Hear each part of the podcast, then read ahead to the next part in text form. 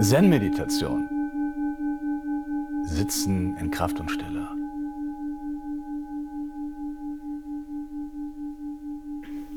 Traurigkeit.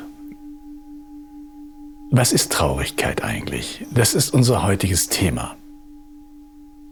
Häufig denken wir im Kontext von Traurigkeit nur im Rahmen von Anlässen. Es passiert irgendwann irgendetwas und jemand stirbt, wir trennen uns, jemand trennt sich von uns. Aber das ist nicht unbedingt, was ich meine, weil diese Ebene hat schon auch eine Qualität von Drama, von Verzweiflung, von Gier, von Hass. Also da ist das ganze große äh, Potpourri unserer Emotionen drin. Aber ähm, es gibt viele Menschen, die spüren so im Hintergrund manchmal so eine Traurigkeit, obwohl die Sonne scheint, obwohl alles gut ist. Wenn da mal eine Stille ist, dann spüren wir so eine Berührtheit, so ein Angerührtsein, das manchmal in so eine Richtung von Melancholie gibt und manchmal auch in so eine Ebene von vielleicht Sehnsucht. Schauen wir uns erstmal an, was aus spiritueller Hinsicht Traurigkeit eigentlich ist. Um das zu verstehen, gehen wir einmal in die Tiefe des Zen-Buddhismus hinein, bis in die Anfangszeiten von Shakyamuni Buddha selbst. Es gibt im Zen zwei verschiedene Kategorien von Gefühlen, nämlich die unheilsam, die für Leid in uns und für Leid um uns herum verantwortlich sind. Gier, Verlangen, Hass, Ablehnung, Selbsthass und Verblendung, Angst, Verstrickung. Dazu gibt es ein altes, äh, eine alte Gatha, die heißt Begierde, Hass und Verblendung sind die Ursachen unserer fort- und fortwirkenden Taten. Sie treten hervor als Geschöpfe des Leibes, des Mundes und der Gesinnung. Tiefe Einsicht durchdringt jetzt unser Wesen. Auf Japanisch Gasharko shozo shoakugo kaijo mushin tonjishin yoshin gui shi shosho isai gakon kai sanga. Tiefe Einsicht durchdringt jetzt unser Wesen. Da finden wir aber keine Trauer, sondern das, was die Ursache für Leid ist. Die andere Ebene sind die heilsamen Gefühle. Man kann weniger von Gefühlen sprechen, sondern eher von Verweilung. Und deshalb werden sie Brahman Viharas genannt, die göttlichen Verweilungen. Und das ist liebende Güte, mitfühlende Liebe, selbstlose Freude und gelassenes Sein. Das ist das, was uns Menschen adelt. Aber auch hier ist keine Trauer.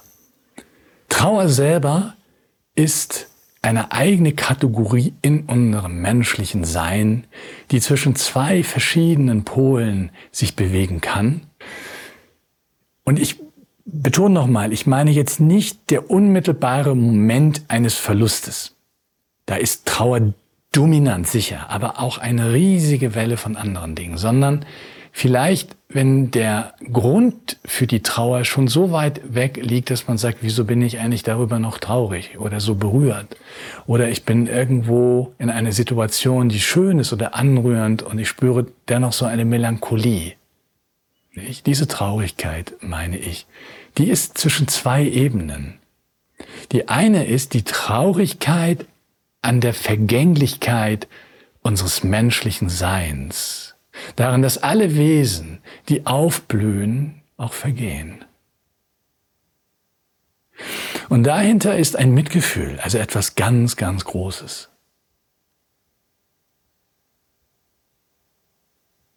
Lebendes, mitfühlende Liebe, Mitgefühl. Da ist in dieser Melancholie eine Verbundenheit mit allem und zugleich das Erspüren, dass wir nicht verbunden sind, dass wir getrennt sind. Und die andere Dimension, mit der Traurigkeit verbunden sein kann, ist die Sehnsucht. Und das ist die gleiche Richtung, nämlich zu spüren jetzt, Wir selber sind wir da, wo wir wirklich sein sollten? Wo wir von unserem natürlichen Sein sein sollten, nämlich in reinem Sein, in reiner Verbundenheit angekommen, in tiefer Erfüllung zu Hause? Nein. Und diese Dimension kann sehr stark sein. Ich habe viele Freunde getroffen, die in Vier-Augen-Training Doxan gekommen sind, und sie sagen, ich, ich spüre eine große Traurigkeit, die habe ich noch nicht so gespürt, aber doch ein bisschen war sie immer da. Aber die ist so stark. Und zu seiner Person habe ich häufig sagen müssen, es ist die Traurigkeit, wie du mit dir selber umgehst. Und damit auch häufig auch mit anderen.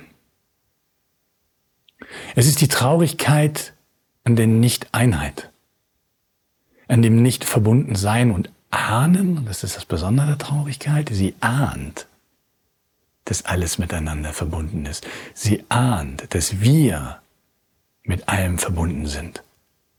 Denn das ist die Wirklichkeit unserer Welt.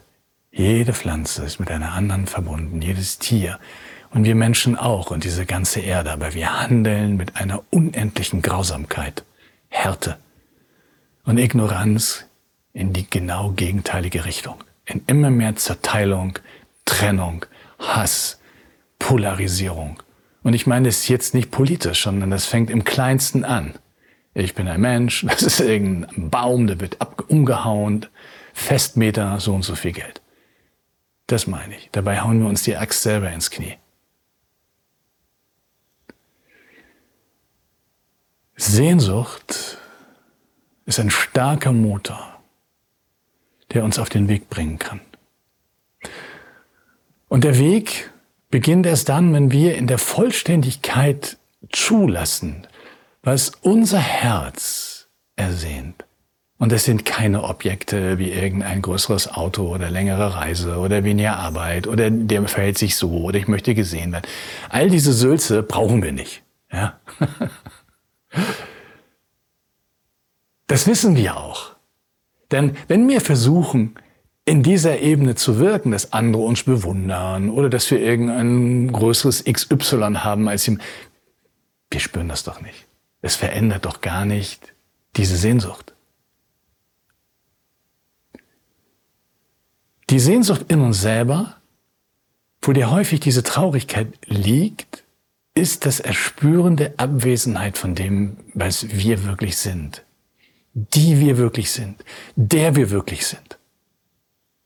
Und das ist manchmal mehr als nur Trauer, sondern auch häufig ein Schmerz in uns, ein Schmerz in unserem Herzen.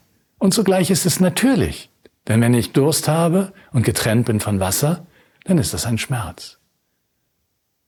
Und wenn ich Sehnsucht habe nach Einheit, nach Verwirklichung, nach Erfüllung, nach Sinn im Leben, nach Ankommen, nach Erfüllung, nach Sein, einfach Sein, ohne zu müssen, ohne zu sollen, ohne dies, dies, dies, dies, dies, dies, dies, dies und das und jenes und das noch und wenn das noch, dann auch noch dies und dann noch dazu und es wird immer mehr. Ohne das, nur Sein.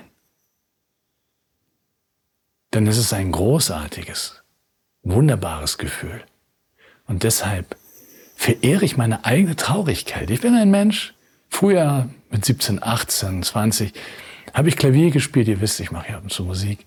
Aber in erster Linie mag ich diese, diesen Ton, der mich in diese Tiefe, über die Traurigkeit hinein, in die Melancholie, darüber in die Sehnsucht bringt. Und vorher habe ich gedacht, dass man mit Kunst sozusagen dieses andere erreichen kann. Das kann man nicht. Dann liegt das Kunstwerk außerhalb von uns. Und deshalb ist Sendeweg zu erkennen, ich selber bin das Kunstwerk und die ganze Welt ist das Kunstwerk. Das ist der Weg.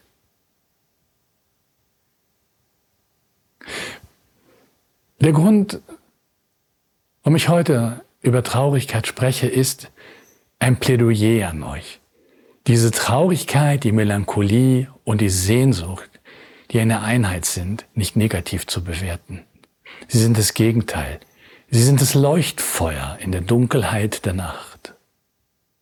Selbst Traurigkeit verbunden mit Schmerz und Abwesenheit ist Als wenn ich äh, in der Abendsonne auf einer Wiese stehe, mit dem Rücken zur Sonne und einen langen, dunklen Schatten in der hellen Wiese werfe.